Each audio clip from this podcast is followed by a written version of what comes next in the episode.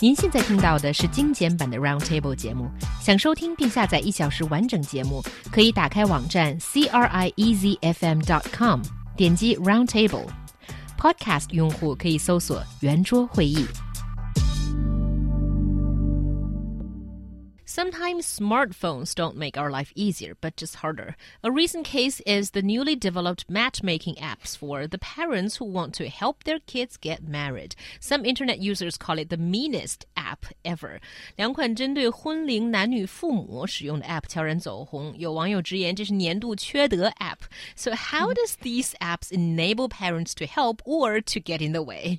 Uh, well, I'm, I think this is a very interesting topic. Let me let's check it out. So one of the applications is called apps is called People's Square Matchmaking 人民广场相亲角, and uh, the app was developed in uh, last year, 2014, and its slogan is a free dating social network app for parents to use. I think we we are familiar with these online dating sites, which are you know popular here both here or in the US. Mm. But this is the first time that I heard there's an app for parents to use.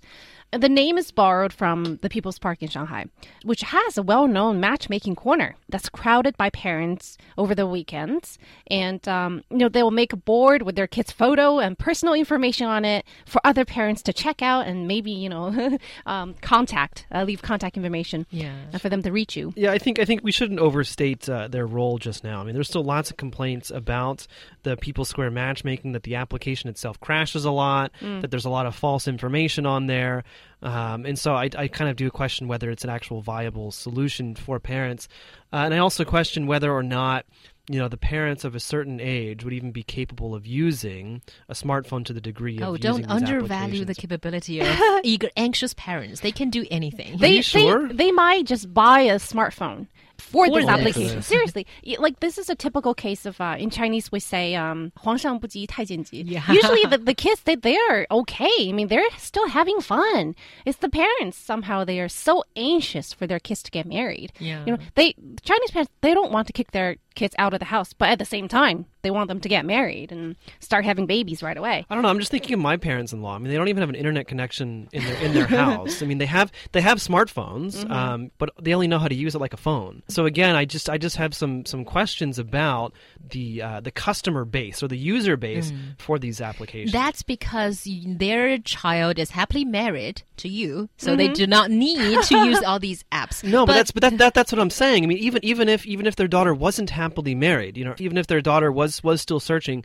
for a husband or or whatever, I have honest doubts about their knowledge and or ability to use to these types of applications in the first well, place. You will be surprised. Their yeah. potential. They would do anything for their kids. Yeah. They would do anything to, you know, to make their kids marriageable. Exactly. But it's interesting when we check out these two apps, they're a little bit different. So one, as Baby was saying, uh, it was developed from this uh, meet and greet, whatever, 相亲角. Yeah. Uh, matchmaking corner. Matchmaking corner, yeah. And another was sort of fashioned after the dating apps, uh, sort of social networking apps that can find, can match people who are nearby, who have, oh. who have uh, similar interests or who have kids of similar interests. Is it the shake, case. shake? Yeah. see if they're potential husbands available. exactly. Yeah, both these apps seem to be pretty temporary. They're just first being developed and there are quite a few questions. But it just amazes me that whenever there is demand, uh, you know, supply is about to follow. Like mm-hmm. there's always people who can service your need. And here the need is to uh, for kids to get married. Chinese people are very creative.